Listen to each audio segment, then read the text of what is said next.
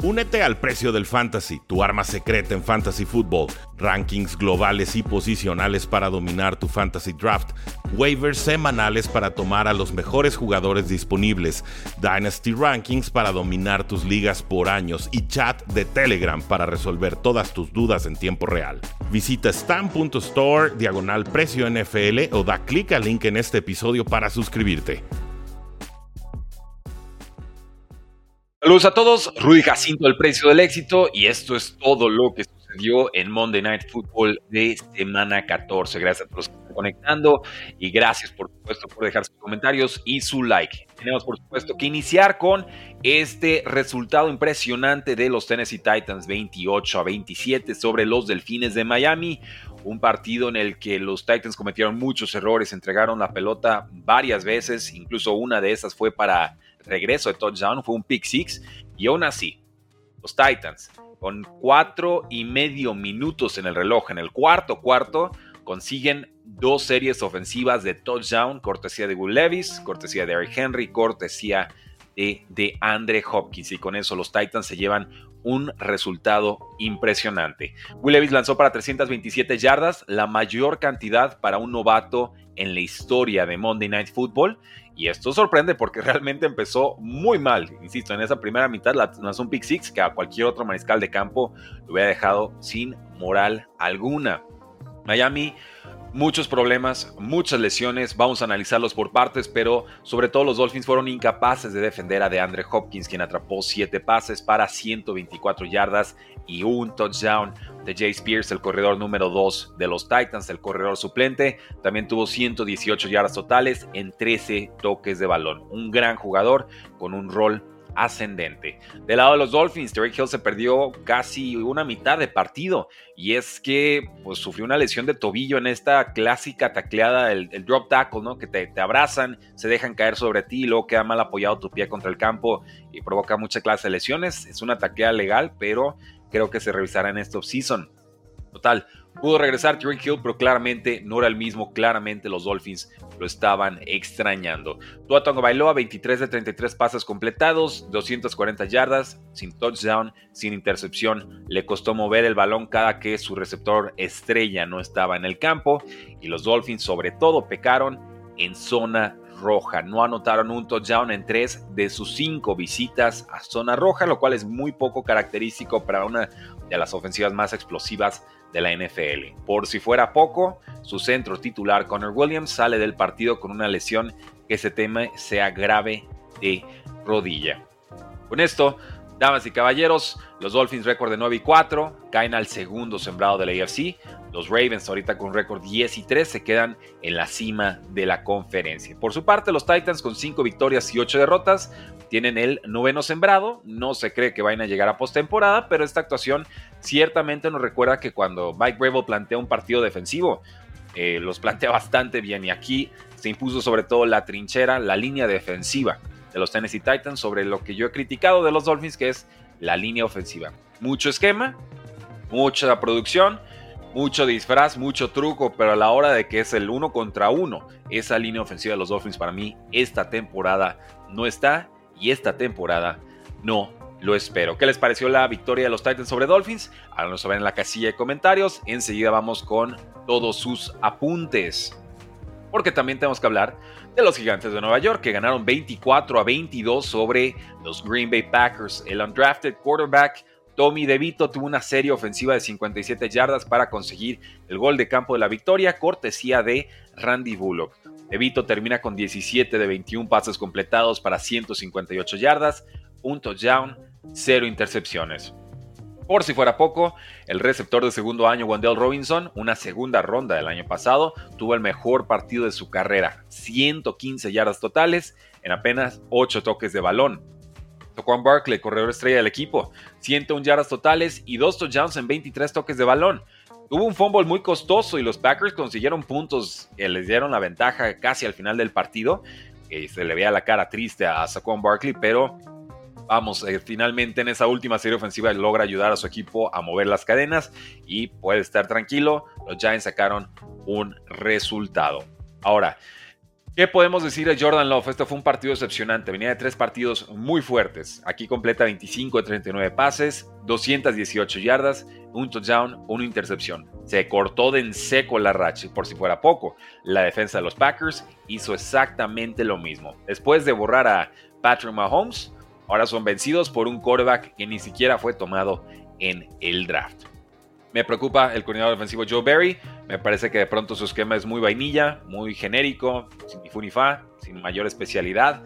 Y aquí los desenmascaran por completo unos Giants que llegaron concentrados, inspirados, motivados y que no se rindieron y que lucharon hasta el último momento, momento y que consiguieron una victoria que hay que decirlo es absolutamente gusta. ¿Qué destaco con los Packers? Destaco a Jenny Reed, este resultado novato versátil que en todas las semanas aparece. Ahora lo hizo con 65 yardas y un touchdown en 12 toques de balón. Me queda claro que los Packers extrañaron a Christian Watson fuera del partido por una lesión disquiotibial, pero vamos, Christian Watson no juega defensa y Christian Watson no debe ser explicación suficiente para que estos Packers eh, tuvieran tanto frío en un partido de diciembre. Los Giants tienen récord de 5 y 8 parecía que iban a quedarse con un pick top 5 hace apenas unas semanas y ahorita pues son el octavo sembrado, o más bien tienen el pick número 8 del draft 2024. Van ascendiendo, están a un partido de un lugar de comodín en la NFC, están muy baratos los boletos ahí. Los Packers con récord 6 y 7 tienen el último lugar de comodín, pero se quedaron sin margen de maniobra, ya que están en un cuádruple empate, están en un quíntuple empate por esos boletos de comodines. Así que, damas y caballeros, les pregunto, Packers llegará postemporada o se va a quedar fuera con más actuaciones como estas. Vamos a ver ahí en la casilla de comentarios. Seguimos con nuestro guion, enseguida pasamos con todos sus comentarios. Justin Herbert se va a operar el dedo, una cirugía para restaurarle, a ver si plenitud en su índice de la mano derecha. El Korak de 25 años probablemente no vuelva a jugar esta temporada. Y en 13 titularidades tiene un récord de 5 victorias, 8 derrotas, completó 65% de sus pases para 3.134 yardas, 20 touchdowns y 7 intercepciones. Más allá de lo que hayan hecho o no los Chargers, la temporada de Justin Herbert fue buena. Justin Herbert fue lo poquito bueno que tuvo Chargers esta temporada. Sin embargo, estas 241 yardas por partido es el promedio por duelo más bajo de su carrera. Su reemplazo, Easton Stick, una quinta ronda del 2019 de North Dakota State, era el titular. Salió, por supuesto, a jugar tras la lesión de Justin Herbert. No lo hizo bien. 54% de pases completados, 179 yardas y touchdown ni intercepción. Yo no estoy esperando mucho de Austin, Stick, de Austin Stick y no estoy esperando mucho ya también de Brandon Staley, que vivirá momentos muy amargos en estos que serán seguramente sus últimos partidos como head coach de Los Ángeles Chargers. Eh, quiero presumirles también al quarterback de los Cincinnati Bengals, Jake Browning, y es que ha tenido un debut espectacular. Es número uno entre quarterbacks en estos momentos en pases completados. O sea, ahorita tiene un 82% de pases completados y es número dos en yardas aéreas. Tiene 629. Esto desde que entró al campo en semana 13. Ha liderado a los Bengals a victorias consecutivas sobre unos muy respondones Jaguars y unos Colts que pintaron más fuertes de lo que finalmente se vieron contra estos Cincinnati Bengals, a quienes apalearon. Por si fuera poco, Browning va a ser un agente libre en estos season, así que va a tener mucho interés de otros equipos y los Bengals están bastante gastados. Les falta la extensión de Jamar Chase. Por supuesto, Joe Burrow va a cobrar su dinerito. Parece que sería T. Higgins. Entonces, no hay garantías de que los Bengals van a poder retener a Jake Browning. Les pregunto, ¿dónde creen que juegue y cuánto creen que cobre? No es el único Bengal que ha sorprendido en estas semanas, y es que el running back novato Chase Brown de quinta ronda también ha sido número 10 entre corredores en yardas totales y número 1 en yardas por toque de balón desde semana 13. Es, ha tenido 166 yardas totales y está promediando 8.3 yardas por toque de balón, lo cual son cifras espectaculares para eh, Chase Brown, a quien afortunadamente tengo guardadito en un par de ligas de dinastía. En algunas ligas incluso lo habían tirado. Eh, vi que regresaba de lesión, lo guardamos por si acaso y ese por si acaso ya se está dando. Estas actuaciones las de Jake Browning como quarterback y las de Chase Brown como corredor, sumadas a Joe Mixon, sumadas a Jamar Chase, sumadas al resto del roster, tienen ahorita los Bengals peleando un lugar de comodín en la AFC de forma inesperada, con 7 victorias y 6 derrotas. ¿A quién les queda en su calendario? Ustedes díganme si gana Bengals o no. Les queda Vikings, Steelers, Chiefs y Browns. Yo ahí veo bastantes victorias para los Bengals que de pronto se meten de lleno en la pelea por postemporada. En, lesiones importantes, no, vamos primero con los Detroit Lions. Ahorita pasamos a las lesiones. Eh, quiero comentarles que los Lions tienen un diferencial de puntos de menos 29 desde semana 7. Los Detroit Lions han anotado 172 puntos, han permitido 100, 201 puntos desde semana 7. Esta defensa de Lions está permitiendo casi 29 puntos por partido, lo cual es una cifra absolutamente reprobable. Es la defensa que más yardas permite y que más puntos permite a las ofensivas en estos momentos. Y esa serie de duelos ha incluido equipos como Chargers, Bears, Saints y Packers, que no son precisamente los equipos más fuertes de la NFL. Eh, ¿Qué está pasando con esta defensa? La secundaria. Tienen mal nivel ahorita del cornerback titular, Cameron Sutton de Jerry Jacobs y sobre todo de los safeties Kirby Joseph y de Tracy Walker 3. Todos tienen calificaciones más o menos de 63 a 55 según Pro Football Focus esta temporada. Los sumas con entregas de balón de Jerry Goff, que ha sido un problema en las últimas semanas, 8 entregas en los últimos 3 partidos, y esto nos da resultados sumamente negativos para unos Lions que peleaban por la cima del NFC y ahorita tendrían que darse por bien servidos de llegar a postemporada y ser borrados en el primer partido.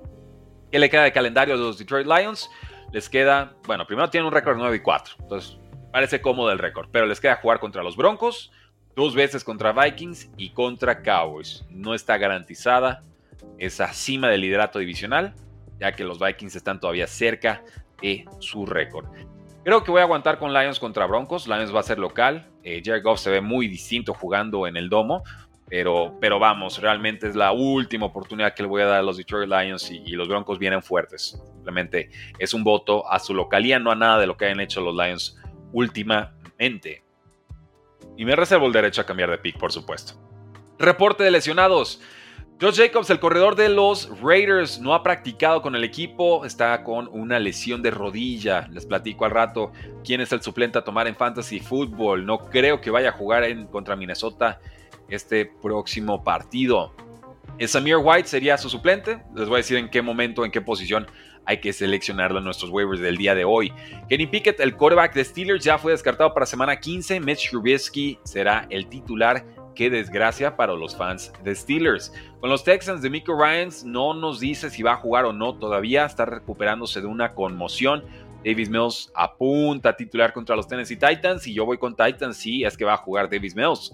Cal eh, Hamilton, quizás el mejor defensivo de los Ravens esta temporada, está semana a semana con una lesión de rodilla del MCL, del ligamento medial, de una calificación de casi 82 según Pro Football Focus, ha jugado muy bien esta campaña. El receptor de Chargers, Josh Palmer, lesión de rodilla, parece que vuelve esta semana y como lo necesitaban, pero pues muy tarde, ya está lesionado Justin Herbert. Y el receptor de los Vikings, Justin Jefferson, lesión de pecho, está día a día, creo que sí va a jugar en semana 15.